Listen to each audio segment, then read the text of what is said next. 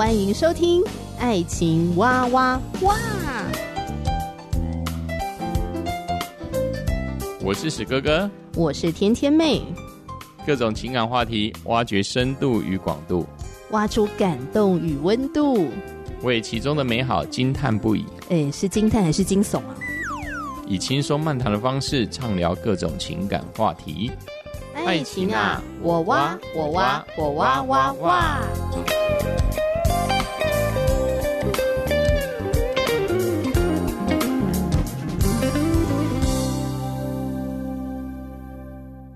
我是史哥哥，我是天天妹。嗯呃，想要跟听众朋友一起来聊一部最近呢非常火爆全球，然后票房破亿的电影，就是《Barbie》。耶！这完全跟男生完全没有关系，但是还是有关系的。你小时候玩芭比吗？呃，当然没有啊，我是看我的那个姐姐跟妹妹在玩，嗯、那我是负责在那边干扰他们。之后呢，在他们把芭比娃娃呢就放在旁边的时候呢。史哥哥就负责把那些呢芭比娃娃的头啊、头发啦、手啊、脚啊，就慢慢把它转一转，看看会不会把它转掉，转成奇形怪状，是不是？没有，就是说啊，像头啊，就看能不能把它拔起来这样子，要把把头啊爬起来。把脚爬起来，把手拔起来。不，他们会那么穿衣服啊，那、oh. 我就把衣服把它脱掉，这样子。可你这样乱搞的时候，你姐跟你妹不会火大、哦？当然会火大，他们会非常生气，就常常被他追杀这样。所以对芭比的印象，我就是泛起了我小时候怎么破坏芭比啊，之后被你就把它拿来恶搞啊。对对，之后就被大姐追杀嘛。芭比娃娃真的是流行了好多好多年，而且我觉得它是陪伴我们度过了一个很青涩懵懂的岁月。嗯、以前我小时候呢是很着迷芭比，嗯，如果我弟弟这样恶搞我的芭比的话，我一定也会追杀他。对对对对对。嗯、呃，我记得我那时候人生的第一只芭比娃娃，就是呃妈妈带我去逛，呃算是那种不是那种昂贵的百货公司。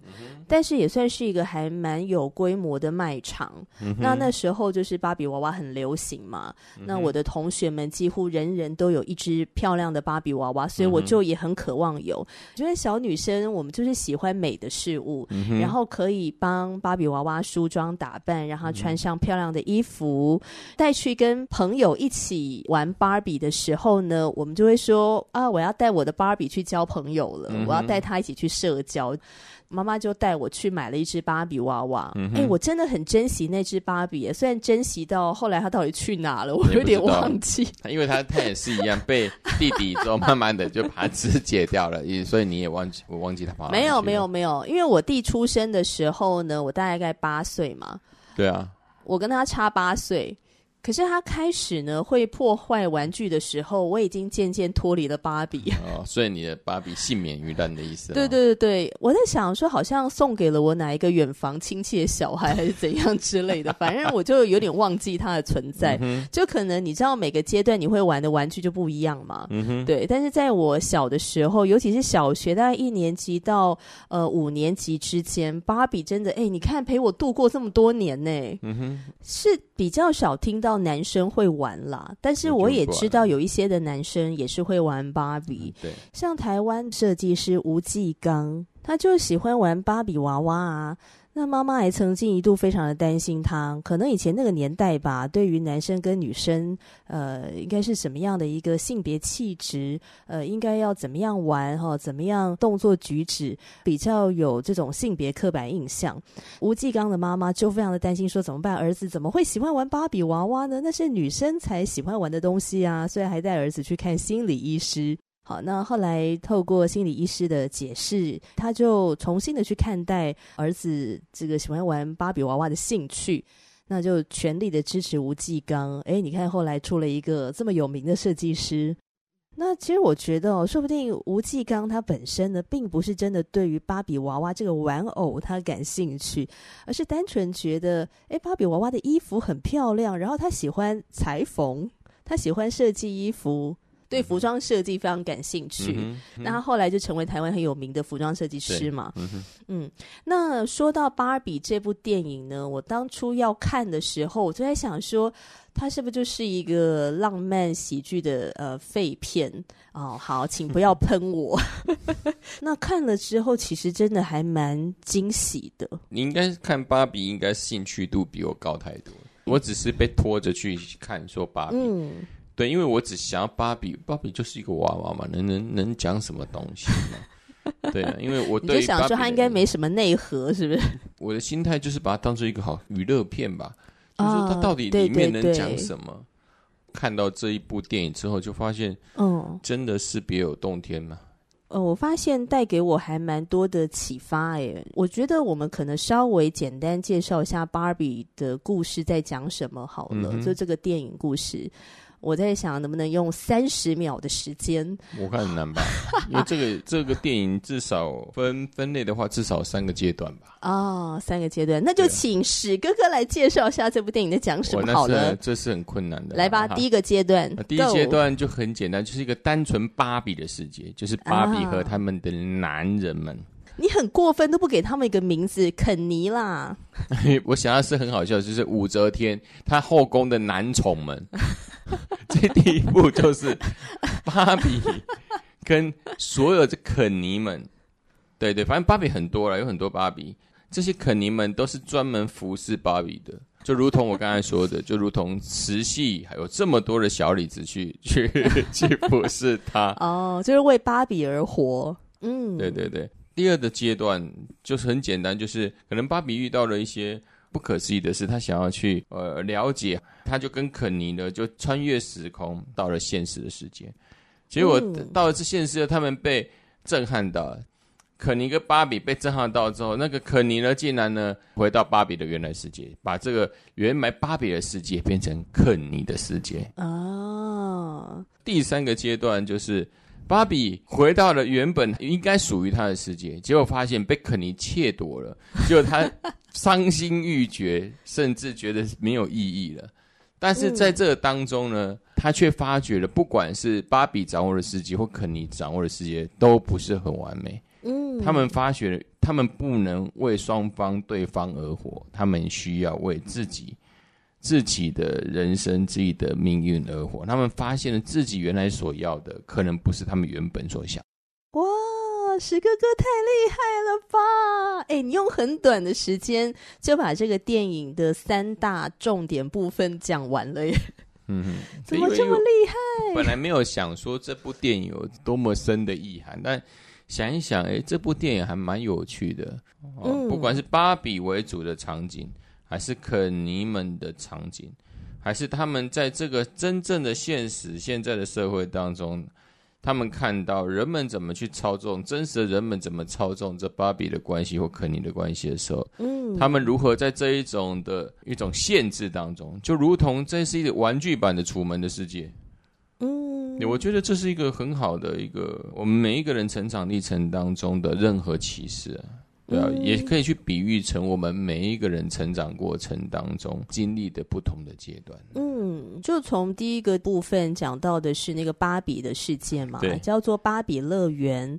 那其实我觉得它跟真实世界哦，就是一个平行时空同时存在的概念哦。而我觉得这些导演非常厉害，非常有创意的一个平行时空，嗯，然后同时存在的。只是现实的世界会影响到芭比的世界，呃，现实世界的小女孩怎么样玩这个芭比，就会影响到芭比乐园中的芭比。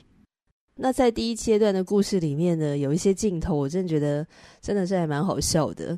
但我想，他大概就是要告诉我们，在芭比乐园这个芭比的世界，就是一个充满想象力的世界，就凡事都靠想象。好比说，芭比每天早上起床，她都要先冲澡，呃，但是呢，莲蓬头呢是没有一滴水漏出来。然后吃早餐的时候也是，都也不会是真吃，这东西都掉下来。那就玩具早餐，然后杯子里面呢也没有任何的液体，就是用想象力的方式。好，他早餐已经吃完了。如果回到我的幼年时代，我看着。嗯，我的姐姐跟妹妹在玩芭比的时候，事实上这，她这一部电影，嗯，她的演出跟诠释是非常好。的确，为什么会有这些情节？因为这就是在孩子之间在玩芭比的时候所发生的状况。他们不会真吃啊，他们不会吃早餐，他们不会真的洗澡，对吧？所以我觉得在他们这个电影的情节当中，芭比的世界这些，事实上是一个女孩子的幻想世界。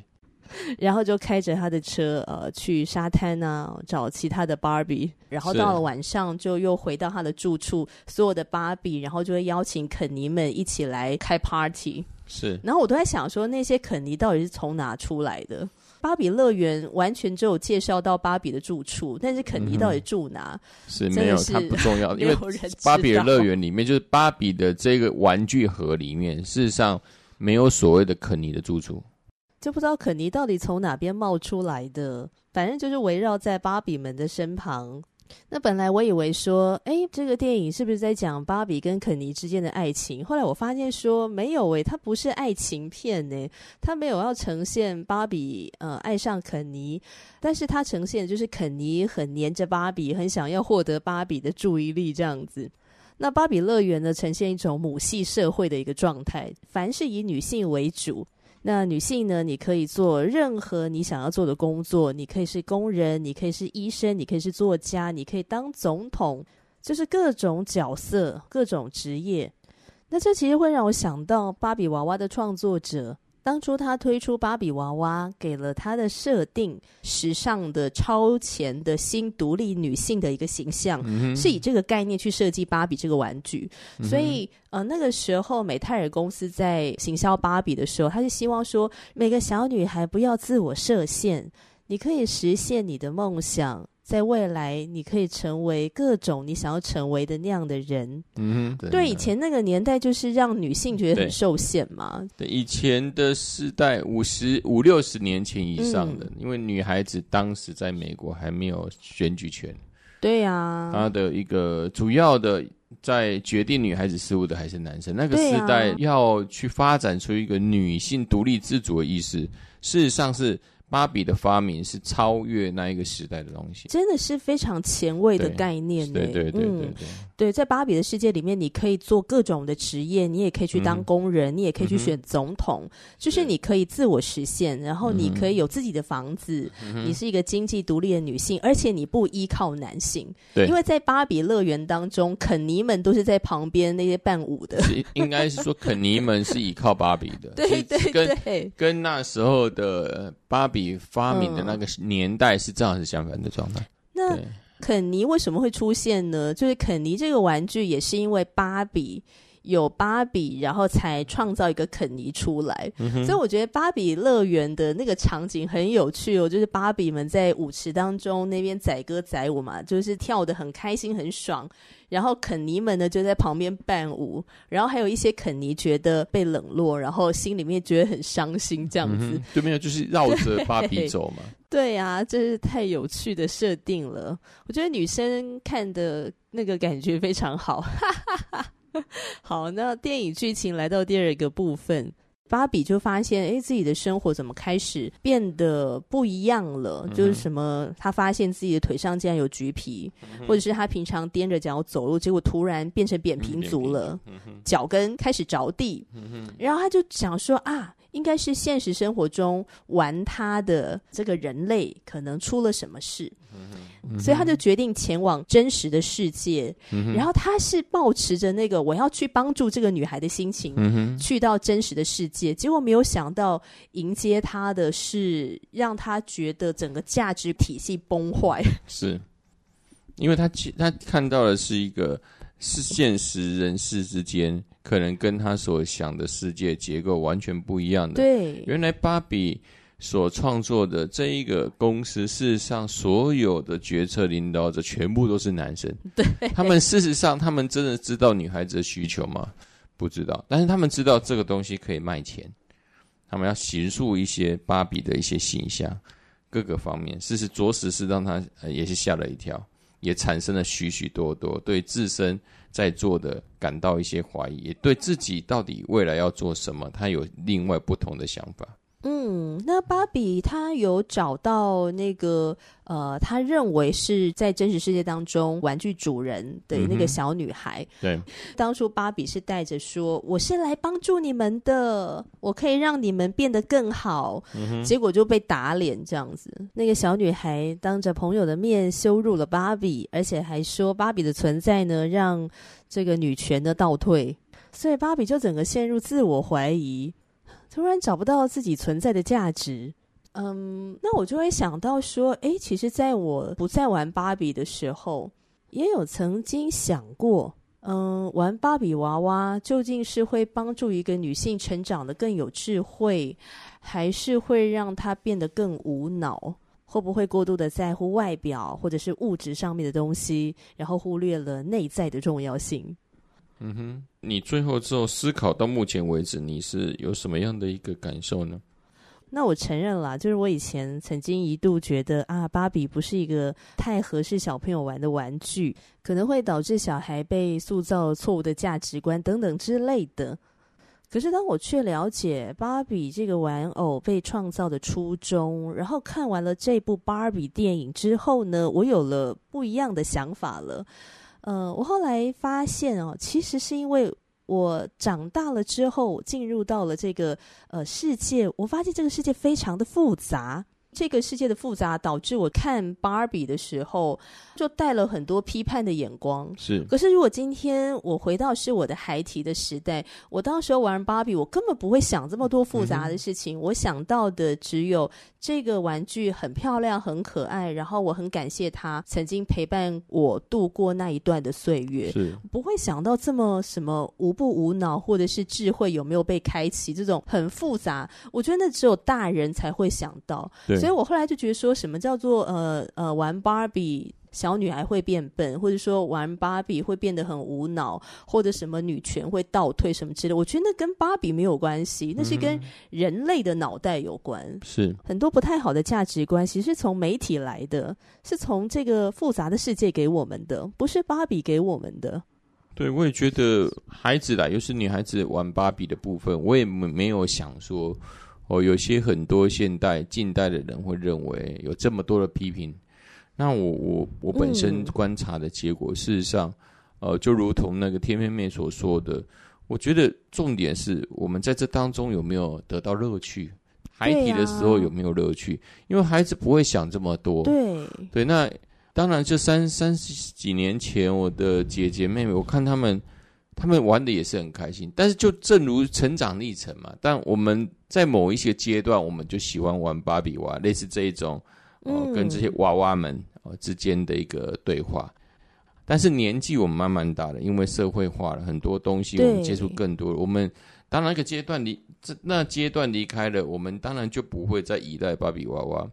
我们真正会影响我们可能比较大的，嗯、可能是父母亲的教育，还有。社这社会的价值观给我们带来的影响吧，应该不是把这个原因归咎于玩一个玩具吧？对，那当然可能会有人讲说，哦、嗯呃，那一个小女孩，你与其给她一个芭比，你不如让她看那个什么伟人百科，比如说给她一个《居里夫人传》之类的。我觉得是应该是两两回事吧？对呀、啊，因为因为娃娃它终究是它是一个具体的三 D 的形体嘛。嗯，它有触摸的功能，甚至有些芭比还还有一些声音会会会会讲出一些话来啊。嗯，那一般的伟人图书又是归于伟人图书，那那那种不是不同类型的东西了。我是觉得倒不不用混为一谈了。很多的很多的玩具是本来就是不同的性质跟功能嘛。他在那个阶段真的就是讲治愈是有点太夸张了啦，我觉得陪伴啊，对对对，最主要的就是陪伴的这个功能这样子。那我也觉得很有趣的是，芭比来到了真实世界，他就是经历了他的那个价值观的崩坏嘛，因为他就是被迎头撞击啊，发现哎，这个真实世界不如他所想象的，他发现女性好像不太被尊重。怎么美泰尔公司高层都是男的？怎么没有一个女的呢？那时候芭比呃出现在美泰尔公司的这个高层会议的时候，他就问了一句话说：“嗯，你们当中没有一个女性吗？” 我觉得这个问题真的画龙点睛。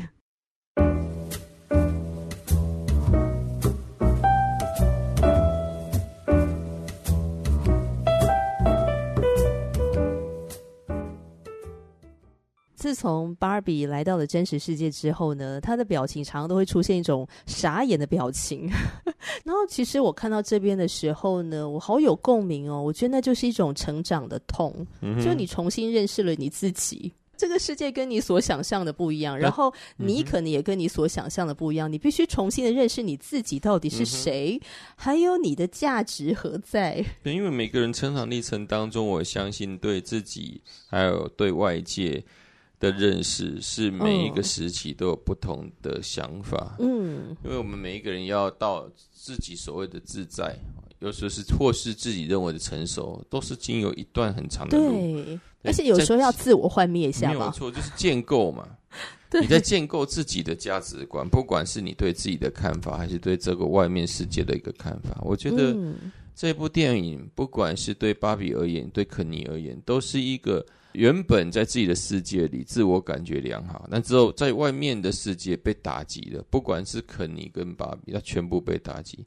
对肯尼而言，当然他觉得，嗯，我以前所这样的世界应该不是吧，所以他要来回去建立，再重新回去芭比的呃世界当中，重新把它改造成肯尼的世界，因为他看到现实世界当中，似乎这男生都非常的勇猛啊，他应该也来做勇猛的男孩子。对，我觉得很有趣，就是从肯尼的角度。我觉得这个也是这个导演，我我真的蛮欣赏他的导戏的呃这个编排，因为这个电影就叫芭比嘛，所以我想一定就是琢磨芭比啊，嗯、结果没有想到肯尼其实琢磨了也不少哎、欸，对肯尼在现实世界里面他就发现，天哪，这是一个父权的世界，对对对，跟芭比乐园的母系世界完全不一样。这些女孩子似乎都哎怎么都围着男生走这样子。对，还有这些男生，男生可以决定很多很多事情。对对对，嗯、他们很英勇。对，他们的英勇是在于他们的权利，他们的决定。对，他还有他们的领导。对，所以他就想说：“那我要回去建立肯尼的世界嘛。”其实我我蛮好奇，老公，你一个男生在在看肯尼，就你有什么想法？其实你问我，其实我也觉得说，不应该是每一个男孩子应该有不同的答案，啊因为。很多的男孩子的获得的一个认同，好，他说要在外面得到认同，我觉得这是没有，这是应该没有差别嘛。因为肯尼之前一直绕着他的世界是绕着芭比走嘛，之后到现实社会当中，他看到了，他关注到外面世界是怎么样，嗯、所以他开始寻求外面世界的关注。而这外面世界给他的价值是什么？就是男孩子可以决定很多事，对，对，可以很多事，男孩子可以左右很多的。呃，事情是跟芭比世界截然不同。事实上，我们现今的社会，事实上也形塑我们男孩子是什么？就是你要英勇啊，你要很果决啊，你要会领导啊，嗯、你要很很勇猛啊。对，那是不是？呃，对于我，我本身哦、呃，史哥哥是不是很有呃，就是这样的影响是不是很大？是的，是因为我原生家庭，我父亲就是一个很有很有权力、很有领导能力的。嗯但是我的成长历程当中也也是一直追寻这样的一个脚步，嗯，但是慢慢的我可能已经到四十岁，我觉得可能对我来说已经这是一个男孩子应该做的，还是我自己本性想做的嘛？我会觉得或这如果要来分析自己的本性，我觉得我的本性并不是这样，哦，我并不是这么想要说哦，一定要做领导，一定要哦很英勇，要怎么样？嗯，对，对我来说也是经过这一个历程，我觉得是肯尼跟每一个男孩子的成长历程很像，就他也是从模仿开始嘛，别人要什么我就要什么。以前要玩具汽车，我也想要玩具汽车，要有一种认同感。哦，对，也是追寻了这个社会价值之后，但是慢慢的，可能你年纪越来越越大，可能越成熟起，你慢慢开始感觉到你自己想要什么。对史哥哥来说，呃，现在最。最舒适的状态是维持一个家，这个家有我跟天天妹两个人幸福快乐的生活。嗯，对我来说就只有这样。那我的任务就是好好保护我们的婚姻。嗯，对，也不是说他绕着我走，不是天天妹绕着我走，或是我绕着他，是事实上就是两个人互相绕着对方。哦，为了这一个两人在一起的价值观在走。那你看肯尼，他当初是这么以芭比而活，他希望芭比的注意力就是可以在他身上，嗯、因为他可以从芭比的注意力当中获得到价值感，嗯哼，啊，让他觉得他是被爱的，他是有价值的。你怎么看这个事？当然，他会要寻求芭比的这样的认同感，我觉得这也没有错啊。但是重点是他把人生的目的专注在只有芭比的认同而已啊，就找不是。史哥哥再怎么样，的确我在守护我跟甜甜妹的家庭，我仍然生活核心也是在在照顾她，在保护她。但是同样的，我除了这样的任务之外，我还有其他的事情呢、啊，我也可以去发展我自己的喜好啊。嗯，除了我们共同目标之外，我们个人有自己的目标去走，而不是完全绕着对方在走。觉得这个电影很有趣的是，它其实在说芭比跟肯尼都走上了一条自我探索的路，对，都在自我觉察，对，就是说他们到了真实世界受到了冲击之后，开始自我觉察。我觉得这就是成长的开始。嗯、那成长的过程中，你势必要找回你自己到底是谁，对，你到底想要什么，呃、以及你你想要成为什么，对。那我觉得那种价值之所在，就是它是不被呃任何人定义的，对，或者说它是不附属任何人的，是因为每一个人都有他、嗯、每一个人不同的角度或想法，都可以，对，嗯、都可以去发展你想要去发展的，就是所谓的独特性，对。芭比后来跟肯尼的对话很有趣，因为肯尼最后他很伤心的说：“其实搞什么父权啊，也不是他真正喜欢的。他想要的就是芭比的注意力嘛。嗯哼。那如果芭比不在意他，他失去了芭比，那他就什么都不是了。肯尼就很失落，他很沮丧。”那芭比就鼓励他说：“你可以去追寻你自己啊，即使没有我，你依然是肯尼，而且你可以不只是肯尼，你是你自己。不要把你人生的那个成就感或者说价值归属感放在我自己身上，这也太沉重了吧。”嗯就好像有一些人呢，就把自己的人生哦，就是托付给另外一个人，变得好像另外一个人呢，应该要背负你一样。这个真的是非常的沉重。每个人都是独立的个体，而且上帝给每个人的人生都是很有价值的。他对每个人的计划呃都不一样。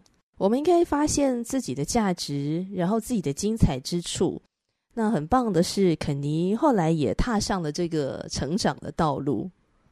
那我觉得看到那边的时候呢，我在想，哎，芭比这部电影严格说起来跟爱情完全无关，嗯、因为芭比电影中的芭比一点都没有想要跟肯尼谈恋爱，嗯、因为他他就专注在他自己的世界，对 对，对，所以他巴不得肯尼，你不要再黏着我了，你也赶快去你自己的世界，好好找一找，理一理清楚，这样。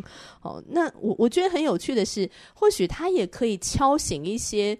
太过是恋爱脑吗？就是以爱情而活，嗯、或者说把你自身的价值感放在你配偶身上的人，我觉得你可能也需要好好的理一理，你到底是谁。是，事实上这一部电影可以启迪很多人的想法，尤其是呃，在之前很多的，哦，就是旧有传统时代的这些女孩子的人生，她、嗯、就以丈夫为天啊，她整个世界就是家庭或孩子。对。就我觉得他反而是一个思想中的若干的解放。嗯，那不知道听众朋友看完《芭比》这部电影还有什么样的想法呢？嗯、欢迎留言给我们。那你觉得《芭比》这个电影还有什么样的议题可以讨论的？还有什么可以延伸的地方吗？我觉得就要到下一集吧，因为这种东西太多了啦。因为我觉得这里面还有商业之间的一个竞争。对啊，商业之间的竞争啊。还有创造这么多的肯尼，为什么要创造这么多的肯尼，跟创造这么多的芭比？事实上，刚开始我真的看不懂他们在干嘛。我觉得这个也是芭比，那也是芭比，那为什么呢？哦，因为我对芭比不熟嘛。好，我知道。我们下一集继续聊。亲爱的朋友，记得关注我们的节目哦。下回见，我是甜甜妹，我是喜哥哥，拜拜，拜拜。